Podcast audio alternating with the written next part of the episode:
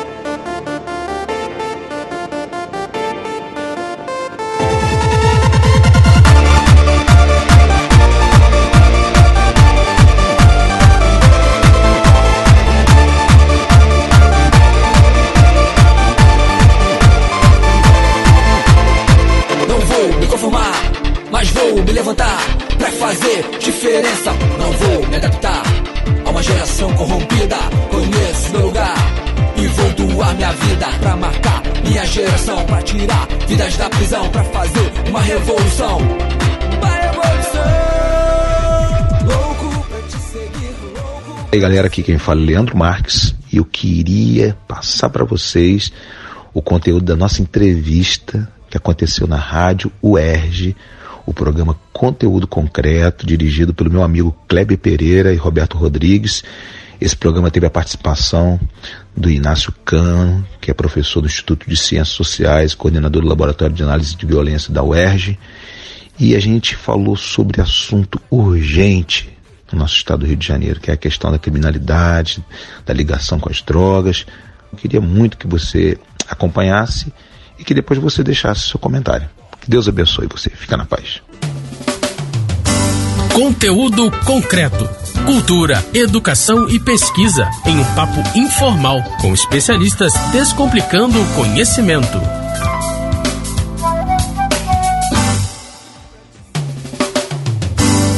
Alô, você que está aí pelas rampas da UERJ Mediações, estamos aqui em mais um conteúdo concreto. Esse programa que é feito em parceria com a Rádio UERJ e o site Salada Cult. A gente está aqui hoje para conversar sobre uma questão que não é simples, é complexa, é longa, violência e essa sua relação com as drogas. A gente vai falar um pouco sobre isso hoje. Primeiro, eu vou apresentar o professor Inácio Cano. O professor Inácio Cano é do Laboratório de Análise de Violência aqui da Universidade do Estado do Rio de Janeiro e também é professor do ICS. Como é que você está? Estamos indo. É isso aí. A gente também está aqui com o Leandro Marques. Leandro Marques é da DEDAF, em Caxias. Ele vai dizer o que é DEDAF, porque é uma sigla muito comprida para mim. Ele vai explicar rapidinho para vocês. Fala, Leandro. Um prazer estar contigo aqui, Kleber, com todos os seus ouvintes, com o professor Inácio, com o Roberto.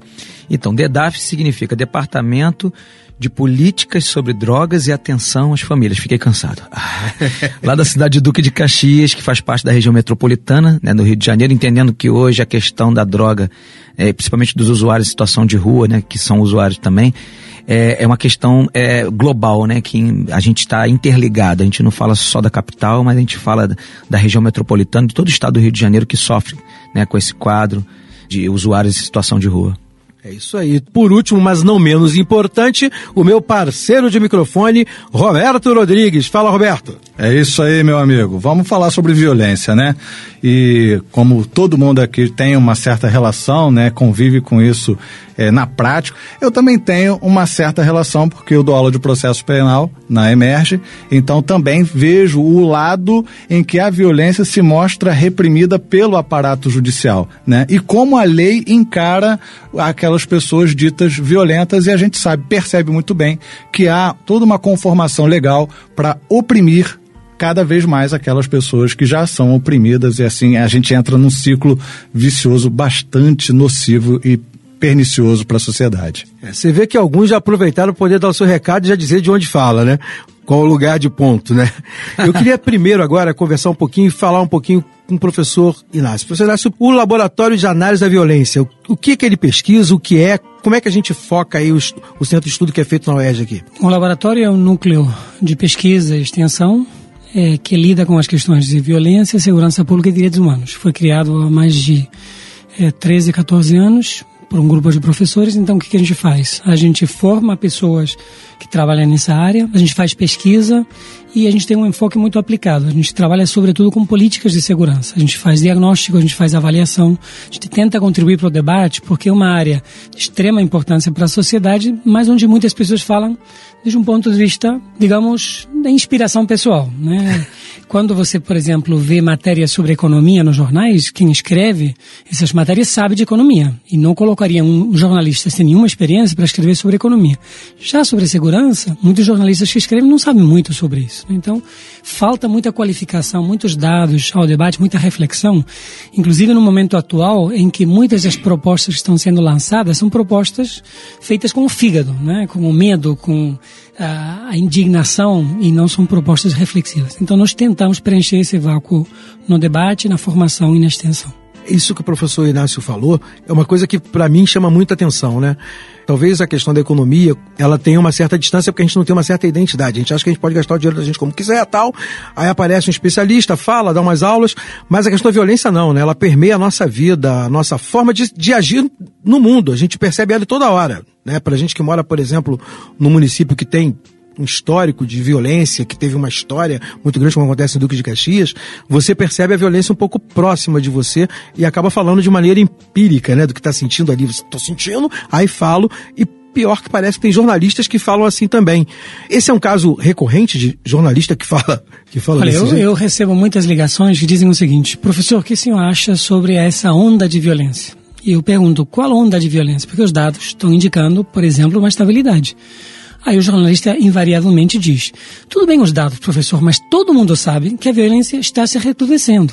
Como todo mundo sabe. Mas é esse saber, entre aspas, popular uhum. que permeia, inclusive, análises supostamente sofisticadas. Então, comentando o que você estava dizendo, não há nada de ruim com o fato das pessoas terem uma vivência e uma opinião sobre a violência, evidentemente. Claro. Como as pessoas têm uma opinião também sobre a economia. Mas é bom que essa opinião seja alimentada por dados, por reflexões, e que não seja feita exclusivamente em função de impulsos pessoais.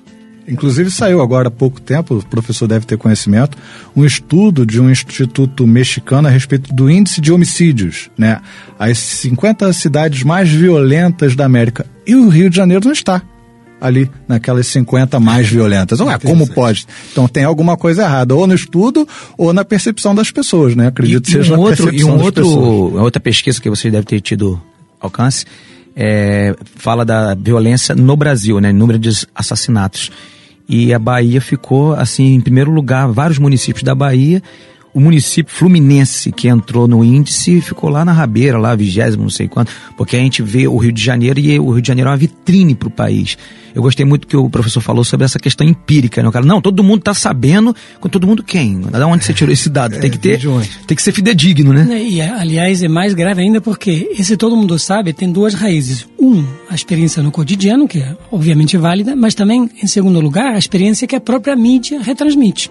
Então, por exemplo, esse carnaval não foi pior do que os anteriores. Entretanto, alguns meios de comunicação mostraram imagens que deram a entender que era um caos da segurança pública e esse suposto caos justificou, entre outras coisas, a intervenção federal. Então nós temos que ter muito cuidado porque essa alimentação dessa percepção espontânea não é tão ingênua hum, e não é, é. tão espontânea. nem ingênua nem espontânea. Eu lembro, por exemplo, quando estavam prestes a aprovar a menoridade, né, eles estavam naquele borborinho lá na Câmara, começaram a aparecer muitos casos assim atípicos de menores esfaqueando pessoas no Rio de Janeiro. Aí apareceu um caso lá na Lagoa, apareceu é, no Botafogo, em Copacabana, e depois, da mesma forma que apareceu, sumiu. Nunca mais os menores esfaquearam ninguém. É e se tem interessante um crime com isso. cinco pessoas, uma delas é menor, o foco jornalístico vai sobre o menor. Isso há muitos anos. E isso tem estado por trás dessa tendência das pessoas a pedirem uma legislação mais dura contra os menores. Embora os menores, na verdade, representam um percentual pequeno dos delitos mais graves. E, infelizmente, se faz disso um grande evento para estimular essa política cada vez mais dura contra criança e adolescente. E quando a criança e adolescente sofrem violência, isso não tem a mesma repercussão do que quando o adolescente é, é o autor dessa violência. Exatamente. É, existe uma relação né, entre droga e violência. Como é que vocês veem essa relação? Vamos começar pelo não especialista. Roberto, como é que você vê a relação entre drogas e violência? Olha, eu acho que dá para você traçar relação entre qualquer coisa e violência. entendeu? Tudo pode desembocar na violência. E aí é que a gente é, percebe que no Brasil hoje se elegeu um inimigo. E aí, falando um pouquinho de, de direito penal, nós temos a doutrina do Jacobs, que é o direito penal do inimigo. Então você elege alguém e esse alguém será o responsável por toda a calamidade que acontece, por todas as agruras que a sociedade passa. E o Brasil elegeu o traficante. Então hoje você percebe que se tem alguém armado na rua, é um traficante que está armado. Né? Se alguém espancou alguém, foi um traficante que espancou alguém. Sempre, se alguém rouba um carro, foi um traficante que roubou o carro. Não se fala mais em criminoso, em bandido, né, em fora dali. Se fala em traficante, porque todos os problemas eles caem sobre as drogas. Muitos problemas vêm das drogas, mas nem você todos. Está falando, eles. Roberto, que eu, eu trabalho é, com usuários em situação de rua e hoje tudo que acontece na cidade de pequenos furtos foi o cracudo que fez. Eu estou usando esse termo porque é o termo usual, né? O usuário de crack. Então, há 30 anos atrás não existia crack. E os usuários de situação de rua estavam aí, eles tomavam pinga, cheiravam a cola, ficavam aí, né? E hoje em dia, qualquer pessoa que chegar e, e aparecer maltrapilho, tá, não, isso aí é um cracudo. Pode aparecer aqui um senhor de idade com 80 anos, deficiente visual, deficiente físico. Não, não, isso aí é um cracudo. Isso aí. Então, a, a sociedade criou um estereótipo, que é um estereótipo super interessante, né, para poder é, rotular a pessoa e falar, não, isso aí é um usuário de crack.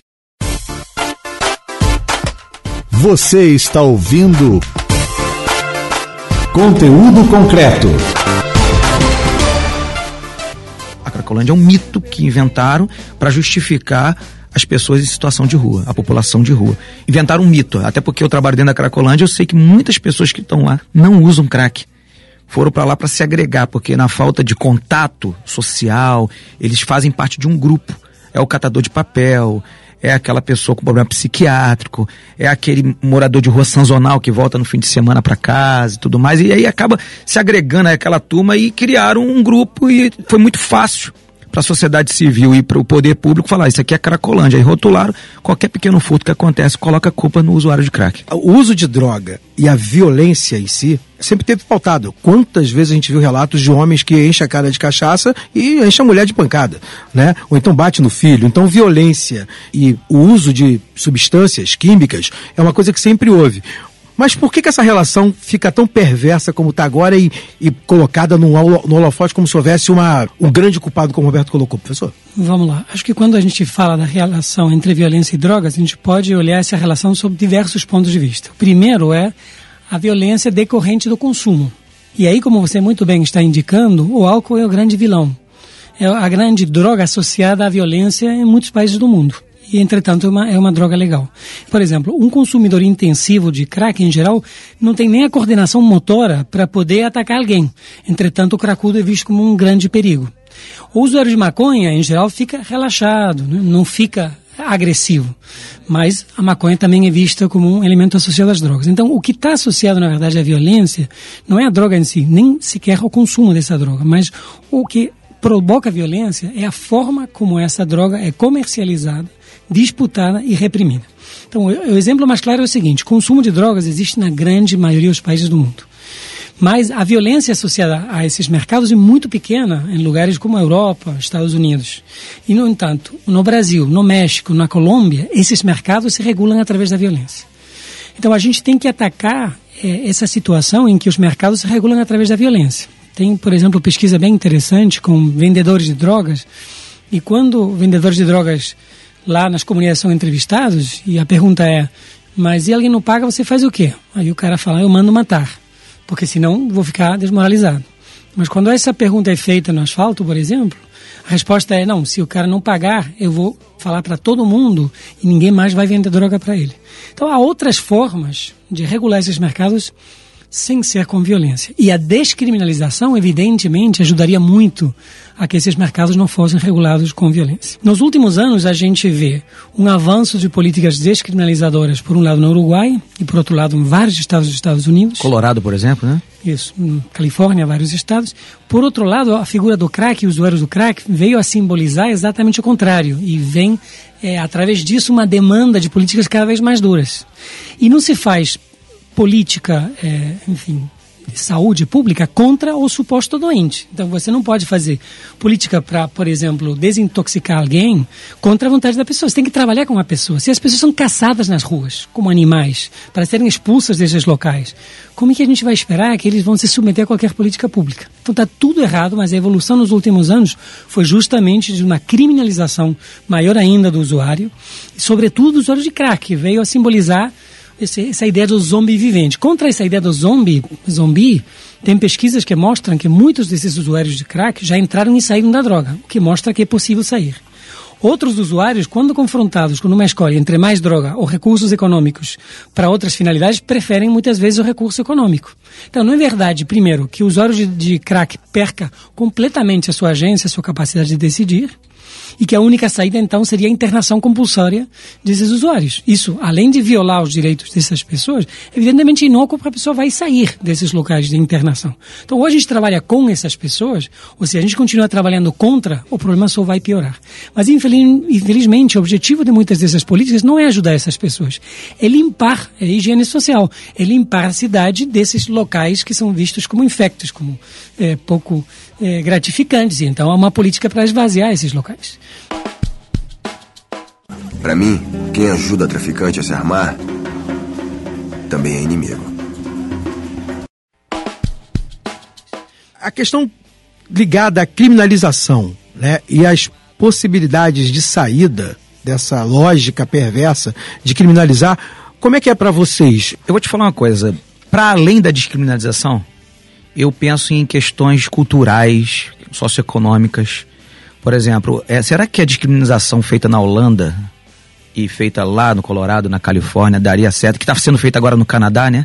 Daria certo no Brasil? Porque, olha só, descriminaliza maconha, né? Que seria o primeiro passo, né? O uso recreativo da, da, cannabis. Mas a gente entende também que grande parte dos usuários são menores de idade e eles não teriam acesso a comércio, né? A venda dessas drogas de, de forma legal.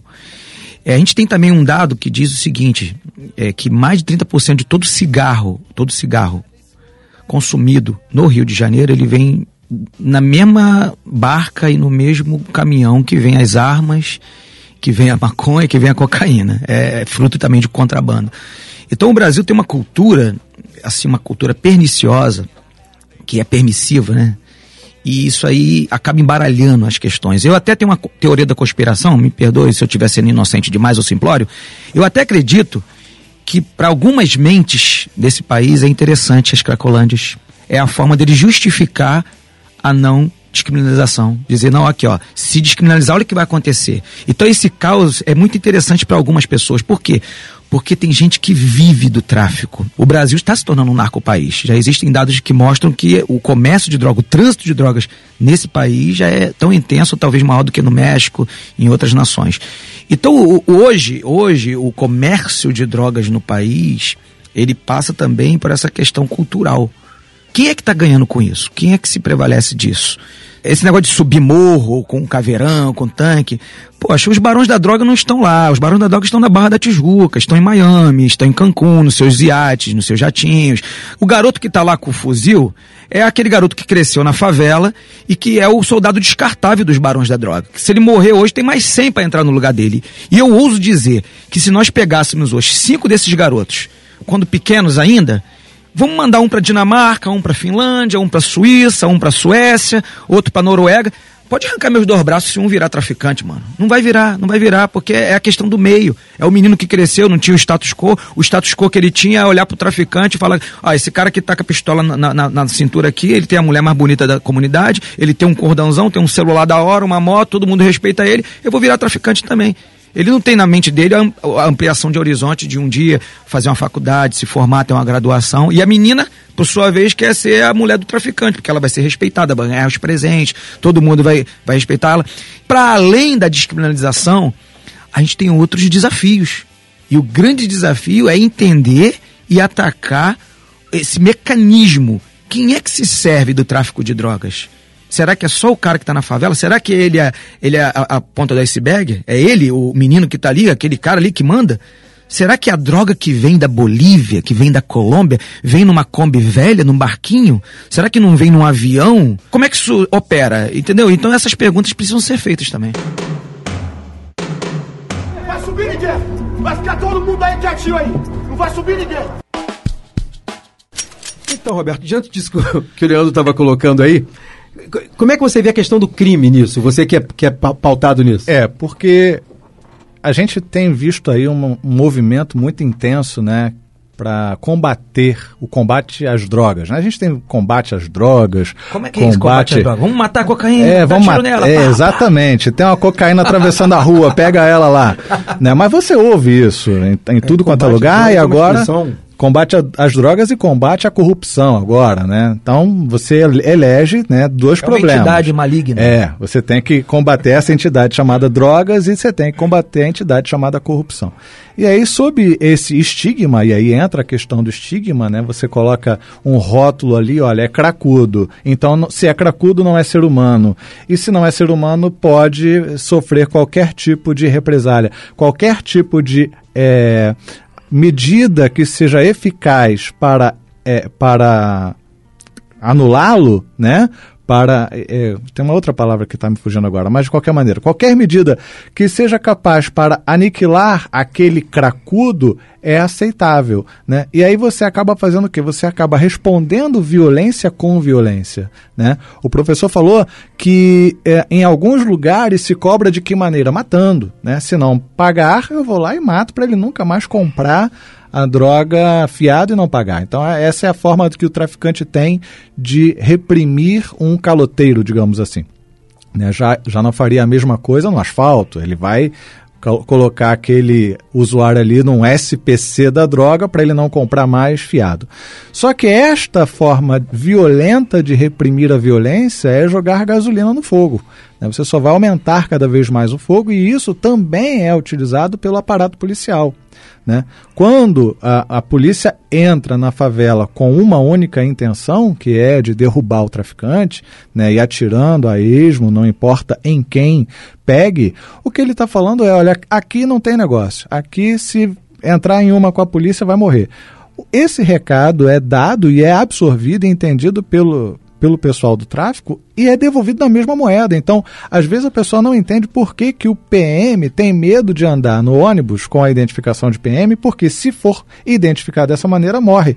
Porque a lógica é a mesma inversa. Se o PM entra na favela para matar, o cara, quando desce da favela, também desce para matar PM. Não, não importa se, se aquele PM é do rancho, se é motorista, se trabalha no serviço burocrático. Virou uma guerra em que se mata de um lado e se mata do outro lado. Ou seja, é jogar literalmente mais problema em cima de algo que já está ruim. Então, você responder com violência uma situação violenta não, não me parece seja a melhor saída. Né? Então, ah, mas como, Roberto? Porque aí é, os, outros, os detratores dessa ideia vão falar o seguinte: então você vai combater a violência com o quê? Com pombinha, com paz e amor. Né? Você vai dar, fazer o abraço lá no morro e vai tudo melhorar. Não, não é assim, ninguém está falando isso. O que, se está, o que se está falando é, desta forma, combatendo violência com violência, não vamos chegar a lugar nenhum. Nós só vamos incrementar esse quadro até se tornar ainda mais insustentável, porque eu acredito que insustentável já está. Política de redução de danos. Como é que é isso, Inácio? E como Bom, é que é isso que esses rapazes falaram também? Antes disso, eu queria aproveitar para polemizar com os meus dois contatores, até porque estamos concordando demais. Ah, então, ah, pois é, né? A gente está concordando demais. É, um papo, papo de comadre, né? É, unanimidade demais é burrice. Então, em relação ao que o Leandro falou, é, será que no Brasil daria para descriminalizar pelas peculiaridades do país? A minha resposta é poderia dar melhor ou pior, poderia dar errado aqui ou lá, mas pior que está, certamente não seria. Né? Se a gente descriminalizasse, a gente retiraria toda essa força de corrupção e de violência que a criminalização produz. Então, por mais problemas que a, que a descriminalização pudesse trazer, certamente seriam menores dos problemas que a gente enfrenta hoje. E em relação o que o Roberto falou, de que a corrupção e a droga são os grandes vilões contemporâneos, eu gostaria de diferenciar e dizer que a corrupção tem que ser combatida sim a questão é com que meios. A gente não pode atropelar os direitos individuais em nome da luta contra a corrupção. Mas a corrupção é um mal realmente, um mal grave, endêmico do Brasil e toda a América Latina. Já a droga não é um mal em si. É, as pessoas vão decidir o que elas querem consumir, por mais que o Estado tente impedir. E quando o Estado tenta impedir pela força, as consequências são essas que nós vemos aí. A prova mais clara é que a única droga que experimentou uma redução significativa no consumo nos últimos 20 anos foi Cigarro. o tabaco. É, e não foi através do aparato penal. Foi através de publicidade, de campanhas, de uma fiscalidade que aumenta os impostos, de e proibição. o Brasil é, é, é, um dos 11 países no mundo onde foi proibida a propaganda na televisão. Isso foi muito pertinente. Muito positivo. Pra, pra então não botamos ninguém na cadeia, e reduziu significativamente o consumo de cigarro em muitos países. Verdade. Tiramos aquela aura do cigarro como uma coisa chique glamour, e tal, né? o glamour. É isso que nós temos que fazer com, com as outras drogas. Pensar que com, com o, a força do Estado, com a polícia, etc., a gente vai conseguir diminuir o consumo, Estados Unidos declararam a guerra às drogas nos anos 80. O presidente Reagan declarou a guerra às drogas. Hoje, várias décadas depois, o preço da cocaína é mais barato do que era naquela época. E o consumo é praticamente igual. Então, a ideia de que com tanques, né, com fuzis, a gente vai conseguir desmantelar a droga é uma fantasia. Não só é imoral, porque no fundo eu acho que cada cidadão adulto, é claro, adulto, né? as crianças não, mas os adultos devem ter o direito de decidir que substâncias eles desejam consumir, mas é completamente inútil na prática. Né? É, criminalizar a droga é como criminalizar o suicídio. Dizer, não, como suicídio te faz mal, eu vou te colocar na cadeia, vou colocar um crime de tentativa de suicídio. Olha, você tem que desincentivar o suicídio. Mas criminalizar o suicídio não faz nenhum sentido. Né? Da mesma forma que criminalizar o uso de drogas. Você está ouvindo conteúdo concreto.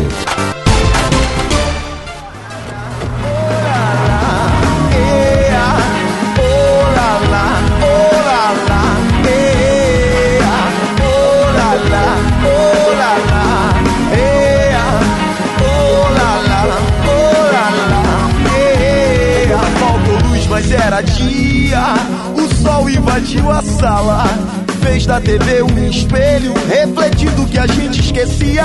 Faltou luz, mas era dia, dia. Faltou luz, mas era dia, dia, dia. O som das crianças brincando nas ruas como se fosse um quintal. A cerveja gelada na esquina, como se espantasse o mal. Um chá pra curar essa zia, um bom chá pra curar essa zia. Todas as ciências de baixa tecnologia, todas as cores escondidas nas nuvens da rotina. Pra gente ver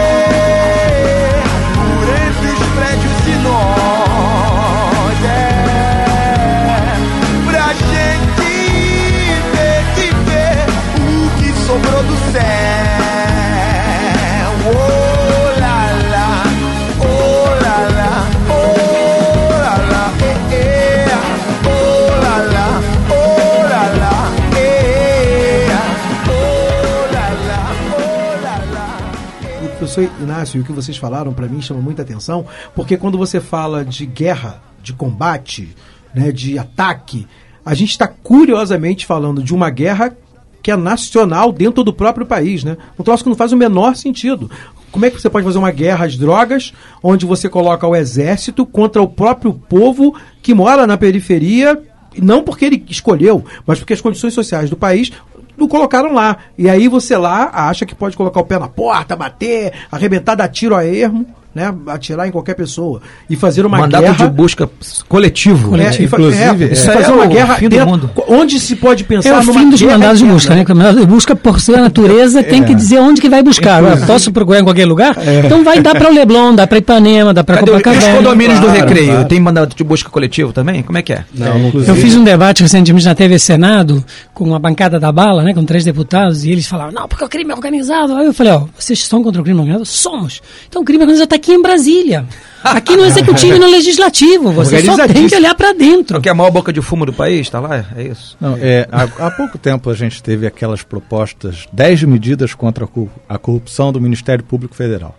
Né? E aquilo era de uma de um descalabro, de um absurdo, era de uma agressão aos direitos fundamentais assim, grotesca. Até né? prova falsa, eles estavam querendo, prova obtida ilegalmente, eles estavam então, querendo aceitar. Então, deixa eu só retomar lá atrás, quando eu falei em guerra à corrupção, claro, combate à corrupção, concordo com o professor, deve ser feito. Só que essas 10 medidas eram 10 medidas contra a corrupção. Lembra disso?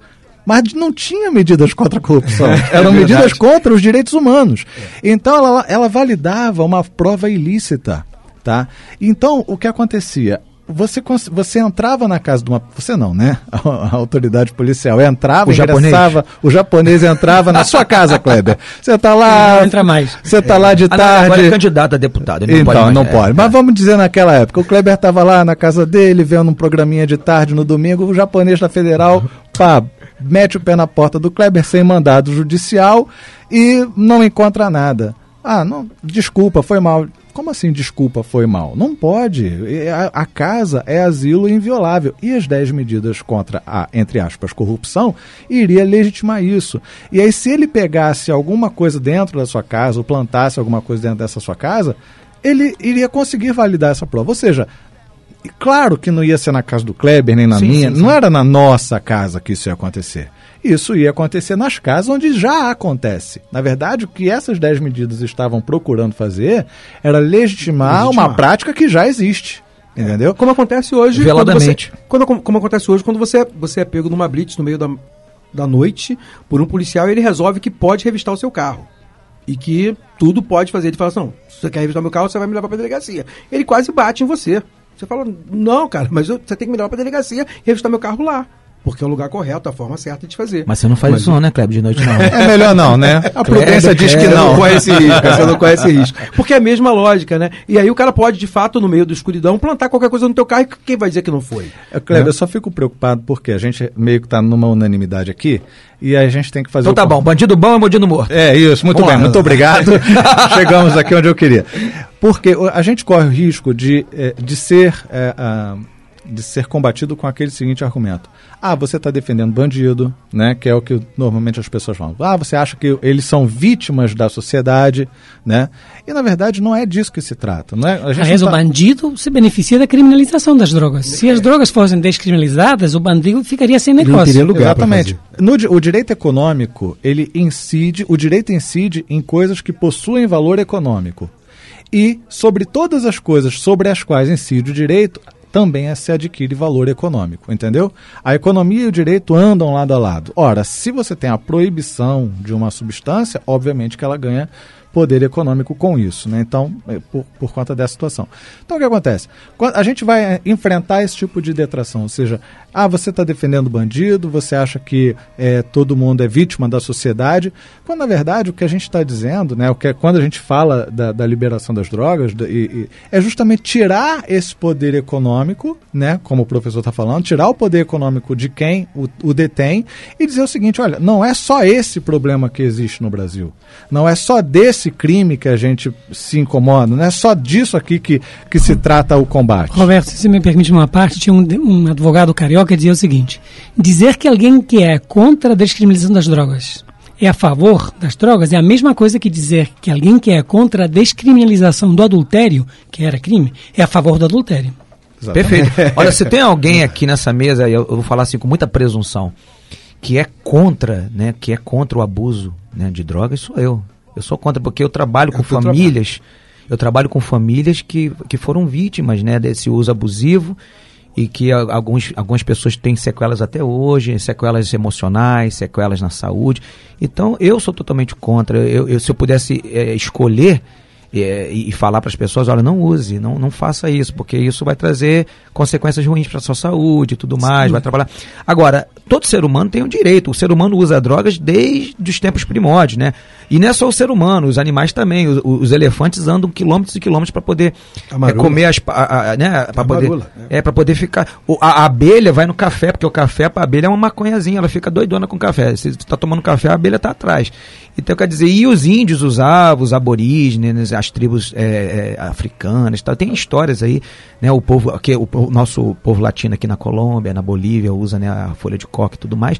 Então, quer dizer, é um direito inalienável do ser humano de fazer isso. Agora, cabe à sociedade criar mecanismo para que isso não se torne numa guerra, porque se transformou numa guerra no Brasil. Hoje a gente tem uma guerra. Para você ter ideia, na Baixada Fluminense, na Baixada Fluminense, 75% dos casos de assassinatos estão ligados ao comércio de drogas.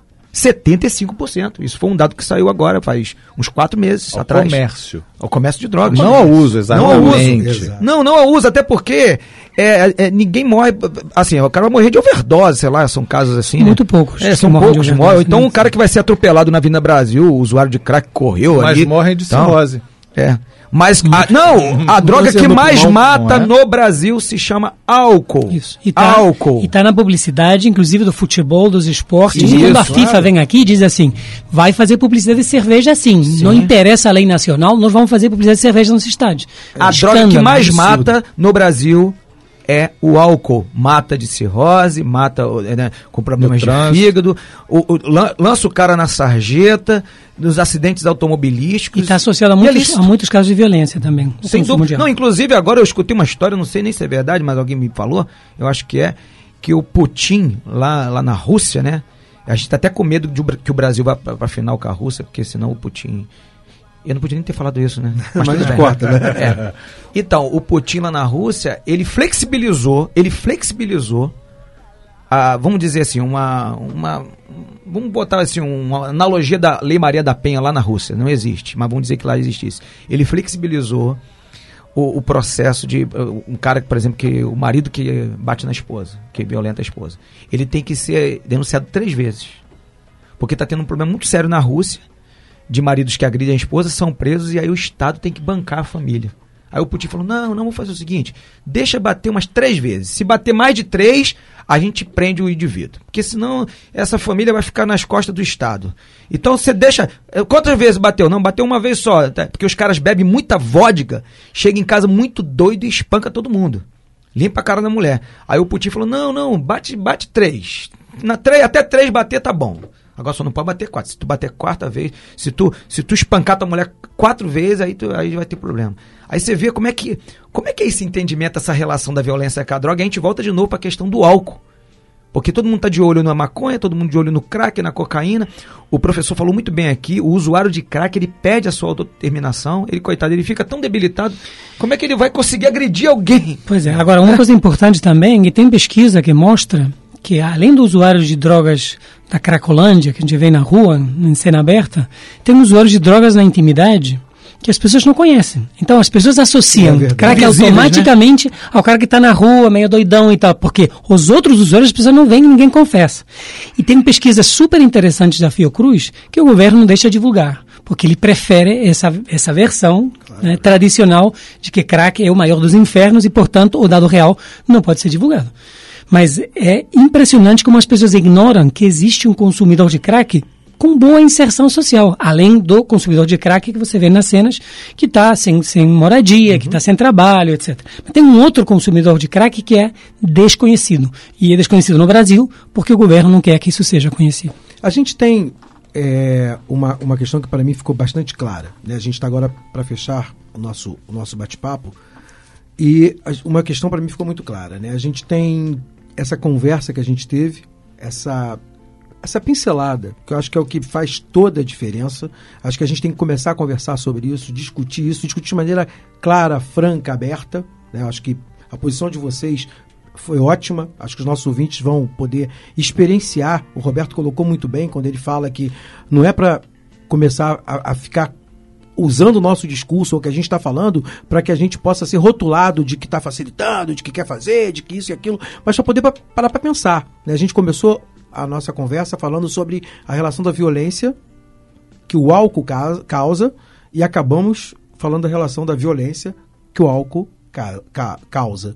Né? E o álcool é uma droga lícita. É uma droga que está aí liberada, que todo mundo bebe, que todo Desce mundo faz. redonda, né? Liberada e promovida. E Né? pro- Isso. Então, a gente tem uma questão a ser tratada, e eu acho que é importante demais essa relação que, que o Leandro trouxe muito bem. Como é que esse governo, como é que esse Estado cuida das coisas que para nós são óbvias, né? Como diria, a gente já falou aqui, que todo mundo sabe que o problema não é exatamente para onde estou apontando. Então você pega um Estado que é irresponsável, como pode acontecer com Putin, por exemplo, né? bate quatro vezes depois a gente vê, né? que tem propostas claras de, de- do Estado não se meter naquilo para que não tenha que gastar dinheiro, não tenha que fazer nada. né? E acho que isso acontece com a gente da mesma maneira. A gente está vendo a mesma coisa acontecer. E, e aí a gente passa por uma ideia de guerra, né? que não é guerra de verdade, mas é um ataque de algumas pessoas contra alguma coisa que é um comércio que eles resolveram deixar como completamente ilegal. Mas por quê? Acho que é isso que os ouvintes devem pensar. É um ataque não bem contra o comércio, contra algumas pessoas. É, isso, isso. Com determinados setores sociais que desenvolvem esse comércio. Porque tem outros setores sociais que também comerciam com isso e que não sofrem essa que guerra. não sofrem nada, né? Que não estão sendo atacados por essa guerra. A gente agora vai para as considerações finais de vocês. Eu queria que vocês deixassem uma palavrinha aí pra gente sobre isso, né? Mas foi muito legal esse papo. Roberto, suas palavras finais aí. Então, é, a gente está vivendo uma situação tensa, um Brasil muito dividido, pessoas que não se toleram, né? pessoas que ou são a favor ou contra uma posição ideológica ou outra, né? E quando você fala em drogas, você realmente vai se posicionar num extremo desse desse de, dessa divisão que o, o, Brasil vive hoje, né?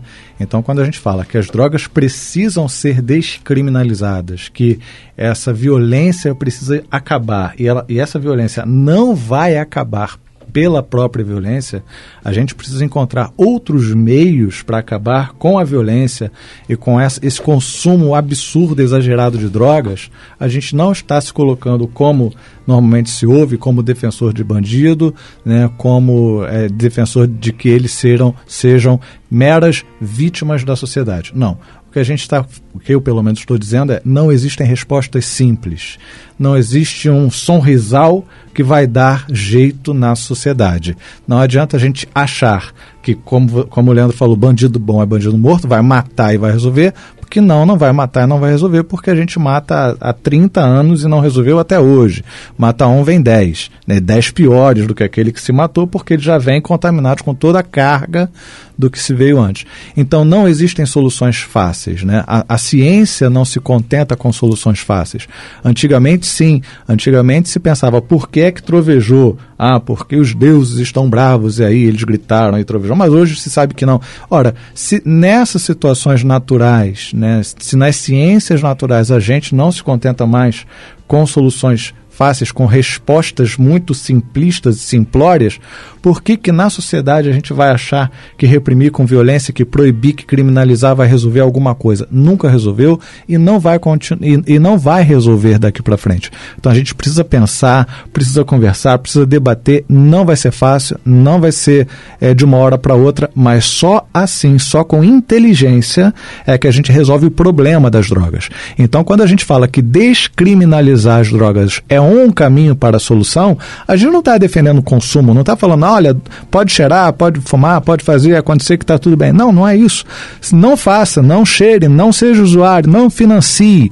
Agora, para a gente chegar nesse ponto, o primeiro, o primeiro passo é sim tirar o direito da, da incidência desse comércio, ou seja, deixar com que isso seja, é, é, deixar, é, é, é não continuar tratando isso como crime para que seja regularizado e assim o mercado baixe esse preço, tire essa força econômica que eles têm, porque hoje um traficante consegue comprar um armamento caríssimo, de milhares de reais. Se o preço for para o buraco, ele não vai conseguir, só vai conseguir se defender com estilingue. Eu vou perguntar uma vez só. Quem estava com a carga? Fala, Leandro. Então, só endossando aqui o Roberto, é, descriminalizar drogas, na verdade, é tirar da mão de um e botar na mão de outro. Para resolver que questão? A única questão pertinente de que pessoas que não usam drogas não têm que morrer por causa disso. Se, se morre gente hoje usando droga, vai continuar morrendo se descriminalizar, não vai mudar nada. Tá? Não vai mudar em nada. E As experiências já mostraram isso. Não morrem poucos, pelo é, uso da droga morrem não, poucas e se, mor e se morre, vai continuar morrendo. O que não pode é morrer aquele que não usa. Que o cara que tá passando na rua ali no metrô, o cara que tá vindo na Avenida Brasil. Bala perdida. Aí uma bala perdida, certo. Pô, mas eu nunca fumei maconha na minha vida, eu tenho que morrer por quê? Então, quer dizer, o que está acontecendo hoje é isso. Então, tirar da mão de um e colocar na mão de outro, não vai diminuir o consumo, não vai aumentar o consumo, só vai fazer essa guerra louca, essa guerra sem motivos acabar. Entendeu? Agora eu queria terminar só falando uma coisa muito interessante. É, você falou uma coisa muito bacana, não é simples, não é do dia para o outro. E você está certo. É, hoje eu estou à frente do Departamento de, de, Políticas sobre Drogas, lá na minha cidade, em Duque de Caxias, e quando a gente chegou lá, há, pouco mais de um ano e meio atrás, havia uma cracolândia no centro da cidade, com aproximadamente 200 pessoas. E a gente entendeu que as forças de segurança não eram a, a forma crucial de se, a, a, né, de se é, é, direcionar em relação a, a, esse, a esse caos que hoje é o, né, o, Rio de Janeiro, por causa dessas pessoas que vivem na rua que são, são pessoas que, que né, tiveram experiências na vida e foram é, em algum, algum quesito e foram morar na rua, essa coisa toda. A gente tem que tratar essa questão de uma forma global. E até hoje a única coisa que se faz é, é enviar as forças de segurança. Aí a gente falou assim, não, vamos parar, nada de força de segurança, vamos tratar pelo viés da saúde, pelo viés social, e fomos com psiquiatras para a rua, com psicólogos, com enfermeiros, assistente social, e fomos trabalhando tal. E hoje o Kleber mora lá em Caxias também, né? E ele sabe do trabalho que foi feito. Aquele local onde um ano e meio atrás havia mais de 200 pessoas, agora não tem nem mais uma barata passando lá, tá tranquilo. Conseguimos enviar algumas pessoas para a saúde, outros voltaram para seus estados de origem. Eram pessoas que tinham vindo do Nordeste, tentar a sorte aqui no Rio de Janeiro, não conseguiram. Voltaram de novo para Pernambuco, outros para Bahia, para João Pessoa, para Manaus. Teve gente que voltou até para outros países, né? Pessoas que estavam aqui. E depois viemos é, utilizando a, a, a, a, ferramenta da comunidade terapêutica, enviamos alguns para a comunidade terapêutica, outros foram para programas da assistência social, para o Central Pop, e aí no fim conseguimos é, assim amenizar, não resolver, porque resolver seria muita pretensão, mas amenizar, minimizar a questão do, do, do, dos, dos, dos, dos efeitos colaterais da chamada Cracolândia, né? Eu, falo, eu boto entre aspas Cracolândia porque eu não acredito nesse termo, eu acho que isso é um factoide.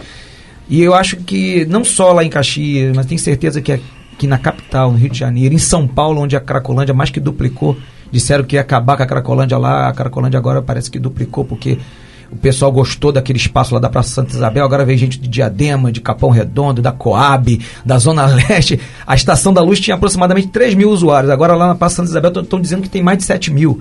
Então, Mas foi mais... aquele lugar que o Dória destruiu? Isso. Não, ah, aquele isso, lugar que isso. ele destruiu acabou, a acabou. Estação da Luz. É, Eles ah. migraram para a Santa Isabel. Lugar. foi Só muito que, eficiente mesmo. É, né? aí que quer dizer, no afã de dizer que ia acabar com a Cracolândia, mais que duplicou.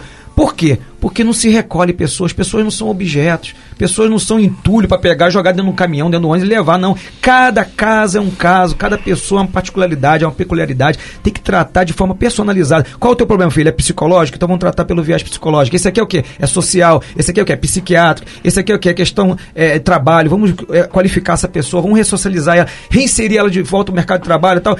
Aí, nos últimos casos, casos mais extremos, aí sim, Vamos usar força de segurança para aqueles que são foragidos e tudo mais. Aí, mas isso aí é só um elemento entre talvez mais de 20 elementos diferentes. É, é, tem que ser feito caso a caso. Esse, é, é, essa, esse caos, né, eu vou chamar, alguns chamam de epidemia, outros chamam de, de, de pandemônio, de não sei o quê. Então, essa questão complicada do, do, do, do usuário de crack em situação de rua só pode ser resolvido por esse viés, né? entendendo que é de forma homeopática, como o Roberto bem disse, de forma gradativa, trabalhando pessoa a pessoa no cotidiano, entendendo essas particularidades sociais, culturais, de saúde, e aí sim a gente vai conseguir avançar nesse, nesse tema. É, isso que você colocou, acho que tem muito a ver com política de redução de danos, né, né professor? E acho que a discriminação também é isso, né? A discriminação vai além da redução de danos, né? A redução de danos é aceitamos que há uma lei que criminaliza e não podemos mudar ela a curto prazo, porém vamos tentar minimizar os custos dessa realidade. Né? Isso começou com o uso de, de, drogas injetáveis, com a distribuição de seringa, que é uma medida clássica da redução de danos, e dizer, não vou evitar que você use é, heroína, mas posso evitar que você se infecte de outras doenças é, e posso evitar que você infecte outras pessoas. Essa é a ideia de redução de danos. Como os adesivos de nicotina, né, que, que os, os, os, fumantes usam, Usa. né, para ir reduzindo é, a é, bom, o, o, adesivo é uma tentativa é, de progressivamente é, de tentar diminuir o afastar a pessoa. Mas eu queria já como último momento deixar uma provocação para as pessoas que são a favor da criminalização, que são a maioria da sociedade brasileira. Né? Uhum. Esse, muitas dessas pessoas reclamam que se sentem inseguras hum, que o Estado não protege elas, que há muito crime na rua. Porém, o que gera insegurança na rua não é o usuário de drogas, nem sequer o vendedor de drogas. O que gera insegurança na rua é assalto, basicamente, e tiroteio, bala perdida. Então, todos os recursos que hoje são dedicados à guerra contra as drogas poderiam ser dedicados, por exemplo, à prevenção dos roubos, que é o crime que mais insegurança provoca na sociedade. Então, nós estamos renunciando a parcela significativa dos nossos recursos de segurança para ficar alimentando essa guerra às drogas que nunca poderemos vencer. Então, se a pessoa se sente insegura, ela deveria apoiar candidatos que apoiem a descriminalização para que esses recursos da segurança vão atrás dos problemas e dos crimes que realmente produzem essa insegurança e que não tem muito a ver com as drogas. A gente tem que recompor o Estado que a gente precisa, a verdade é essa, né? O professor colocou isso claramente agora, né? A gente tem que votar melhor, a gente tem que escolher melhor. melhor, né? Os nossos representantes para que a gente não tenha atitudes e tomadas de decisão que não passam pela proteção que a gente precisa. Só que pro povo, parceiro, bandido bom é bandido morto. Sabe como devia chamar essa operação? Operação Iraque.